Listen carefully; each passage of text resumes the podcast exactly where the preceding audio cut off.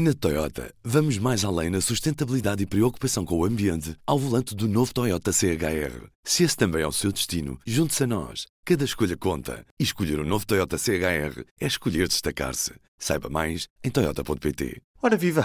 Hoje é dia de eleições e, como em qualquer democracia, é sempre um dia feliz. Olhos postos neste P24 na Irlanda do Norte. É lá que se espera uma vitória histórica do partido que tem na sua gênese o sonho da reunificação da Irlanda. O Sinn Féin surge neste momento à frente das sondagens para este Parlamento da Irlanda do Norte e isso acontece num momento histórico em que o partido está forte nas duas Irlandas, Irlanda do Norte e República da Irlanda. Recordar que o Sinn Féin está intimamente ligado ao exército republicano irlandês, o histórico exército que lutou contra a influência do Reino Unido na região. Esta possível vitória dos nacionalistas frente aos unionistas pode por isso ser recebida com estrondo em Londres. Hoje, pergunto, uma vitória do Sinn Féin pode abrir portas à reunificação da Irlanda? É a pergunta de partida. Antes de tudo, P24. O seu dia começa aqui. Começa aqui. Comigo, o jornalista do público, António Saraiva Lima. António, nesta quinta-feira a Irlanda do Norte vai a votos? Ou precisamente o que é que vai ser escolhido nesta, nesta quinta-feira, António? Então, os eleitores norte-irlandeses vão escolher uh, os 90 deputados que compõem a Assembleia da Irlanda do Norte. Uhum. Portanto, são, são umas eleições legislativas, sendo que a Irlanda do Norte faz parte do Reino Unido e, portanto, tem sempre essa dimensão também mais, uh, mais local, mais descentralizada. Uhum.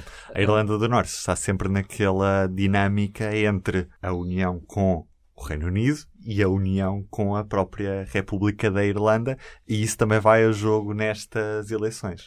É difícil olhar para a política da Irlanda do Norte e retirar da equação, de facto, esse debate sobre, sobre a reunificação da ilha ou, e sobre a, a pertença ou não ao, ao, Reino Unido, porque de facto mesmo o sistema político foi montado nesse sentido. A Irlanda do Norte teve, teve em guerra entre os anos 60 e o final dos anos 90, os Troubles, uhum. que culminaram com um acordo de paz, que é o que define o atual sistema político e que criou um sistema de, de partilha de poder no qual tende a haver um representante unionista e um representante nacionalista ou como primeiro-ministro ou como vice-primeiro-ministro. Uhum. A particularidade destas eleições é que pela primeira vez em mais de 100 anos, o Sinn Féin, que é um partido nacionalista republicano, ou seja, para a reunificação da ilha com a República da Irlanda, que teve ligações, obviamente, aos movimentos terroristas do, e à violência sectária do século XX.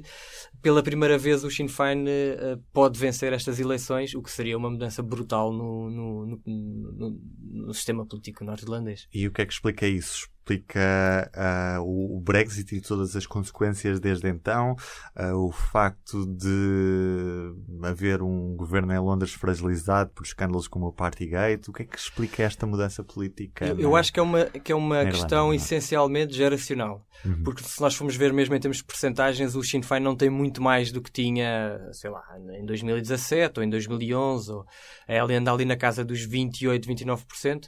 Portanto, aquilo que se verifica é há, há um maior, uma maior fragmentação entre os partidos unionistas, que estão, uhum. esses sim estão de facto muito focados no pós-Brexit e, no, e particularmente no, no na, na, tal questão do protocolo, que é aquilo que define uh, o novo sistema aduaneiro para a entrada de produtos na Irlanda do Norte vinda do restante Reino Unido. Mas no caso do Sinn Féin é uma coisa muito, muito geracional, que é o partido resolveu, também com, a nova liderança, principalmente no, na República da Irlanda, de Mary Lou MacDonald e no, na Irlanda do Norte com a Michelle O'Neill, que são dirigentes uh, políticas que não têm uma ligação geracional aos antigos, uh, aos antigos líderes, esses sim mais ligados à tal violência sectária, e o que elas têm feito é mudar um bocadinho a abordagem uh, programática do partido e, apesar da questão da reunificação ser sempre um, um tema que, que, fará sempre parte da, do programa eleitoral do Sinn Féin, o que elas fazem é uh, focarem-se em questões mais, as tais questões que interessam mais às pessoas, habitação, custo de vida, saúde, a educação, uhum. e portanto tem sido um bocadinho por aí mudar um bocadinho o foco da mensagem, que também tem atraído gerações mais novas que já não nasceram no, nos Troubles,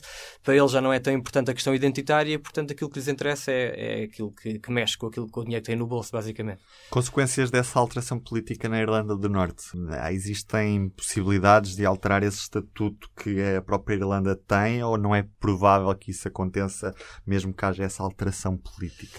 Tendo em conta o próprio sistema político, eu acho que vai ser sobretudo simbólico porque o, o, o, tal sistema que advém do, dos acordos de Sexta-feira Santa o que diz é que, uh, o, como eu disse há pouco, o governo tem de ser dividido entre unionistas e nacionalistas e, portanto, se um deles não concordar uh, que o outro uh, nomeie o seu, o seu primeiro-ministro ou o seu vice-primeiro-ministro, não há governo.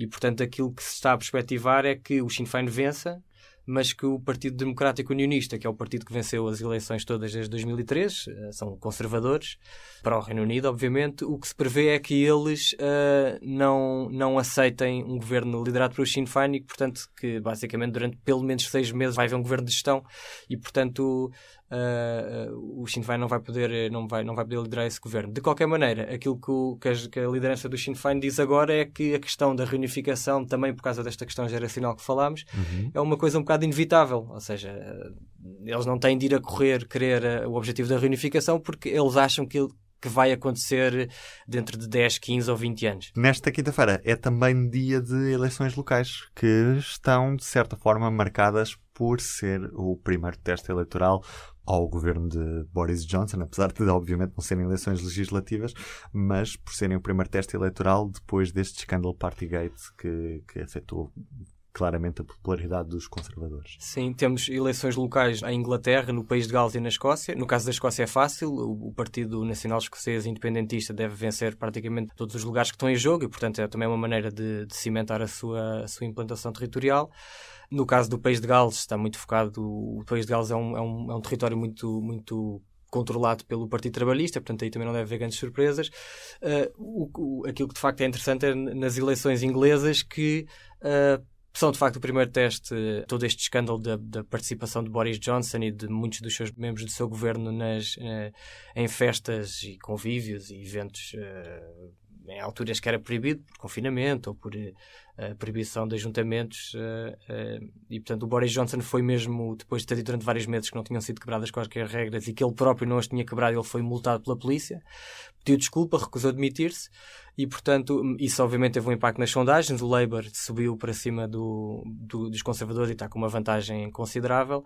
Portanto aquilo que se vai tentar perceber aqui apesar de nas eleições inglesas a dinâmica local é muito importante Uh, aquilo que se vai tentar perceber é se de facto o escândalo do Partygate vai afetar ou não uh, uh, as perspectivas do, dos conservadores para os próximos anos, mais do que propriamente decidir se, vai, se, se o Boris Johnson tem ou não futuro pela frente, é mais sobre o, o ambiente da, da, da, da, política de conservador nos próximos, nos próximos meses. Uhum. sendo que uh, aqui o, uh, aquilo que nós temos de estar de facto atentos é qual é que é o impacto desse resultado, como é que ele é visto dentro do próprio Partido Conservador. Porque a partir do momento em que o Boris Johnson recusa admitir-se ou recusa marcar eleições, as únicas pessoas que o podem tirar do lugar são os deputados do Partido Conservador, convocando uma moção, uma moção de desconfiança interna que é um cenário que não é assim tão improvável, porque em, antes de, da guerra da Ucrânia ter começado, havia muitos, muitos uh, deputados conservadores que assumiram publicamente que o Boris Johnson se devia admitir, dizendo que basicamente é uma pessoa que não cumpre as regras que impõe às pessoas, e o Reino Unido, temos de nos lembrar que o Reino Unido foi um dos países mais afetados pela Covid-19. Uh, o Boris Johnson foi muito criticado pela forma inicial como desvalorizou a doença uh, e, portanto, uh, de facto, haver para muita gente haver um primeiro-ministro que e, e, não é só um primeiro-ministro, é uma cultura dentro do governo, com muitas, uhum. não estamos a falar de duas ou três festas, estamos a falar de 15 pelo menos, algumas delas com pormenores muito, muito pouco dignos, digamos assim, e, e portanto, obviamente que, que isto é, é, um tema muito importante dentro, dentro da política britânica e se este será assim o primeiro teste eleitoral essa, essa, esses escândalos. Obrigado, António. E hoje, na edição impressa do Público, destaque para o novo pacote de sanções à Rússia. 1, 2, 3, 4, 5, 6, é já o sexto pacote. Este inclui uma proibição total de importações de petróleo, petróleo bruto e refinado, e tem esse horizonte temporal de forma progressiva e ordenada até ao final deste ano. Por outro lado, o valor do barril de petróleo subiu nesta quarta-feira cerca de 4% nos mercados de referência. Quer isto dizer que, muito provavelmente, no início da próxima semana, vai voltar a pagar mais para abastecer o seu carro. Eu sou o Ruben Martins, do P24. É tudo por hoje. Até amanhã. O público fica no ouvido. Na Toyota, vamos mais além na sustentabilidade e preocupação com o ambiente ao volante do novo Toyota CHR. Se esse também é o seu destino, junte-se a nós. Cada escolha conta. E escolher o um novo Toyota CHR é escolher destacar-se. Saiba mais em Toyota.pt.